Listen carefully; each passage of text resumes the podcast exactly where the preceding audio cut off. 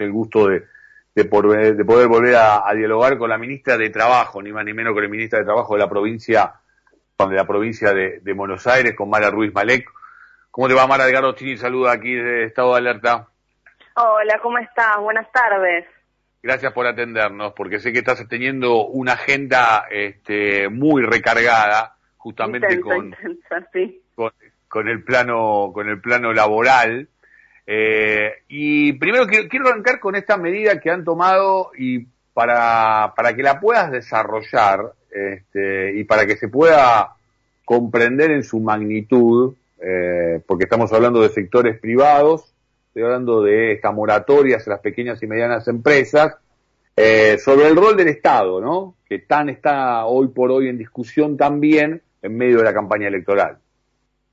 Mira, nosotros nos encontramos cuando llegamos aquí al ministerio en diciembre de 2019 con un ministerio que, que bueno, que había perdido su función, su, su, función de mediación, de defensa de los derechos laborales, pero también de intervención en el conflicto de trabajo, que tenía todo el área inspectiva, eh, muy desorganizada. Y además cuando fuimos a ver lo que había pasado veíamos que, por ejemplo, había un montón de, infracciones laborales tramitadas muy focalizadas en micro y pequeñas empresas eh, y, digamos, con tramitación ahí pendiente, con poco pendiente. Cuando comenzó la pandemia, eh, bueno, y, sobre todo a partir de, los primeros meses y también cuando luego vino la segunda ola a principios de este año, decidimos implementar dos medidas. Por un lado, eh, tenemos el Preservar Trabajo, que es un programa de ayuda al pago de salarios que, bueno, justamente la idea es alcanzar a las micro y pequeñas empresas afectadas por la pandemia y darle una mano. Eh, es medio salario mínimo, vital y móvil. Eh, y con una inscripción completamente online. Y nosotros teníamos toda esta carga de multas que nosotros decíamos, bueno, la verdad que tener una infracción laboral es, es una falta grave porque a veces implica, no sé, no registro de un trabajador. Imagínate en la pandemia eh, bueno, sabemos todo lo que sufrió justamente el empleo no registrado, que además no pudo ser pasible de ayuda justamente por no estar registrado, pero al mismo tiempo sabíamos que era un momento muy difícil. Entonces decidimos sacar una moratoria para las infracciones laborales, porque la infracción es un documento oficial, es un acta que conlleva una multa y que si no se paga va a juicio o va a inhibición y eso puede generar complicación en la empresa, entonces decidimos hacer un plan de pago para la, para la parte del capital y una condonación de, de intereses, obviamente orientado en las micro, pequeñas y medianas empresas y también en aquellas grandes que estuviesen en actividades muy, muy afectadas por la pandemia.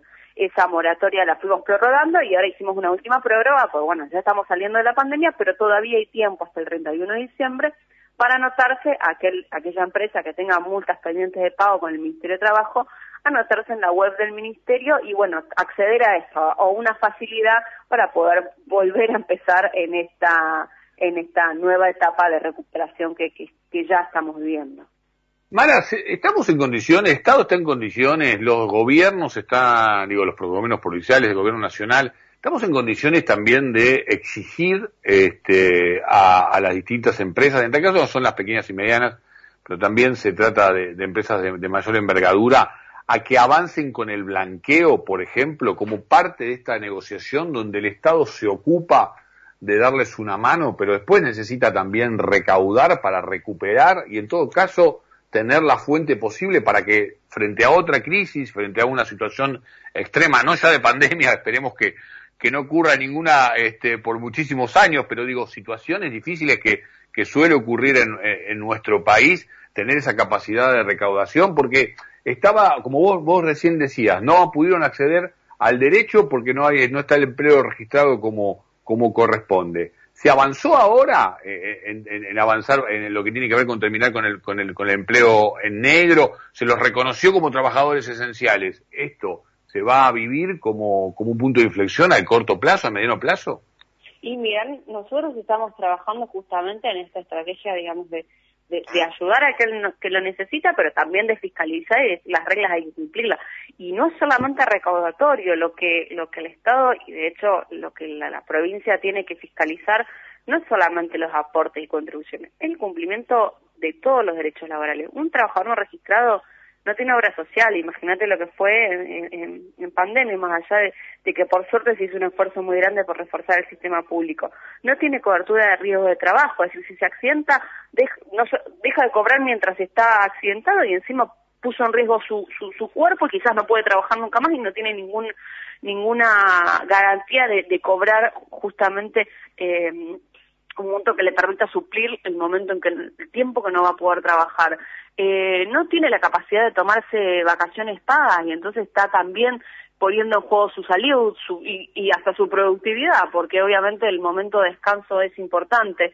Eh, y bueno, después lo obvio, no aporta para su jubilación, que después nos pasa esto, tenemos un montón de trabajadores y trabajadoras que no eligieron, no pudieron, porque sus empleadores no hicieron los aportes, aportan y después, aparte, como Estado, nos hacemos cargo igual, porque obviamente no queremos que una persona mayor no tenga de qué vivir, eh, y sin embargo eso correspondía a quien se se apropia de alguna manera de, lo, de lo que esa persona trabajaba. Entonces, hay ayuda, hoy hay un montón de programas, hoy el gobierno nacional tiene el programa Te Sumo, por ejemplo, para contratar jóvenes, donde se subsidia eh, un, durante un tiempo eh, las contribuciones patronales, donde además se subsidia parte del salario. Eh, hay un, se está eh, trabajando mucho en la transición de los programas de empleo para que sean también parte complemento del salario y las empresas les resulte más fácil contratar. Hay moratorias como la nuestra de, infracciones laborales, pero también hay un montón de moratorias y condonaciones impositivas. La verdad que hoy hay un montón de facilidades. Obviamente hay que seguir trabajando en simplificar la cuestión tributaria, en mejorar también la eficiencia, los sistemas, que sea más fácil anotarse, inscribirse, dar de alta. Eh, en eso avanzamos mucho en la pandemia con la digitalización, pero la verdad que hoy hay un montón de herramientas de ayuda. Entonces, del otro lado, también vamos a exigir y que si hay un problema lo pongamos sobre la mesa. Si hay un problema de rentabilidad lo pongamos sobre la mesa, pero que no sea el costumbre arrancar con el trabajador no registrado. Es muy, es muy interesante. la recaudación, es un montón de derechos que no tiene ese trabajador. Es muy interesante lo que estás planteando, digo, eh, esto de ponerlo sobre la mesa, de ponerlo en superficie, porque también yo te estaba eh, planteando esta, esta cuestión eh, en una cuestión más global, si querés, que tiene que ver con la discusión de la reforma laboral.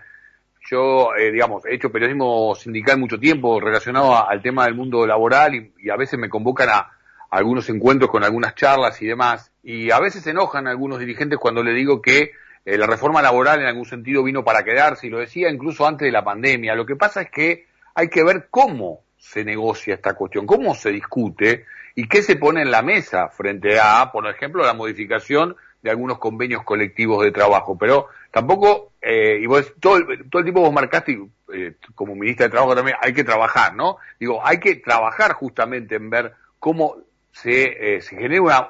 No, la palabra flexibilización, eh, la verdad que hoy por hoy está connotada de manera negativa, pero sí generar alguna cuestión de mejor negociación. Yo digo, si, si me pedís una flexibilización, si me pedís una reforma en los convenios colectivos, yo te pido, por ejemplo, que me abra los libros, yo te pido que me des información de lo que tiene que ver con la rentabilidad, yo te pido que empecemos a discutir, por ejemplo, la reducción de la jornada laboral.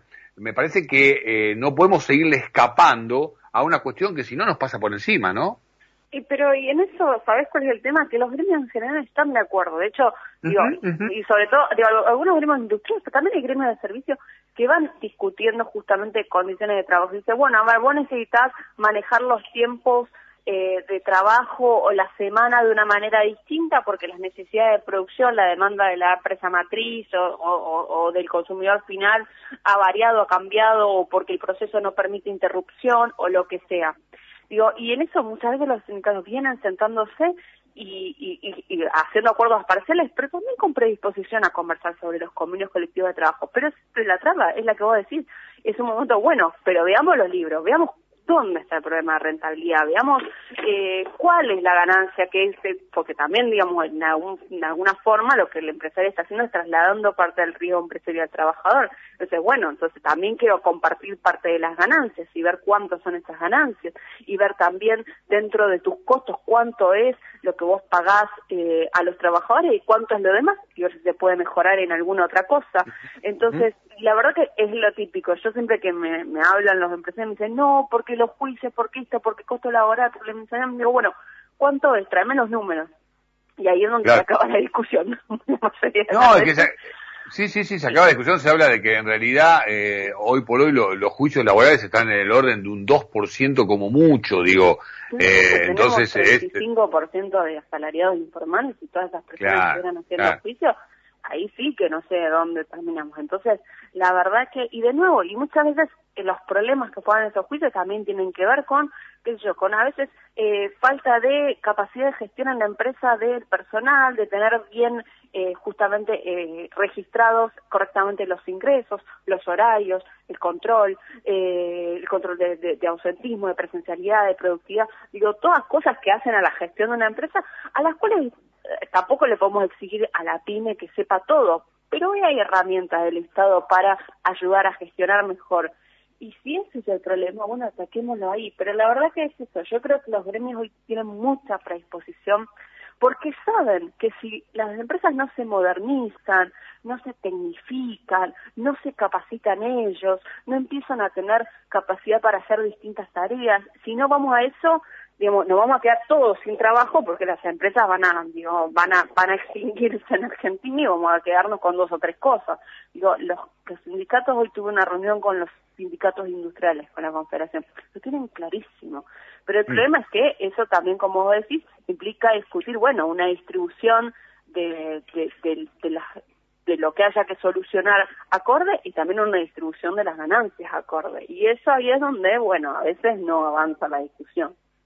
Sí, te, iba a traer justamente como, última pregunta el encuentro con la Confederación de Sindicatos Industriales, eh, también porque esta semana participé de un encuentro donde estuvo el, ministro Moroni y él hablaba de la recuperación, este, incluso en márgenes pre-pandemia, eh, de diferentes actividades y justamente a partir del encuentro que tuviste con los sindicatos que, nuclean a, los trabajadores de, la industria de nuestro país, eh, en lo que hace puntualmente a la provincia de Buenos Aires, ¿esto se traslada, digo, empieza a haber una recuperación de la actividad y también de tomar más mano de obra?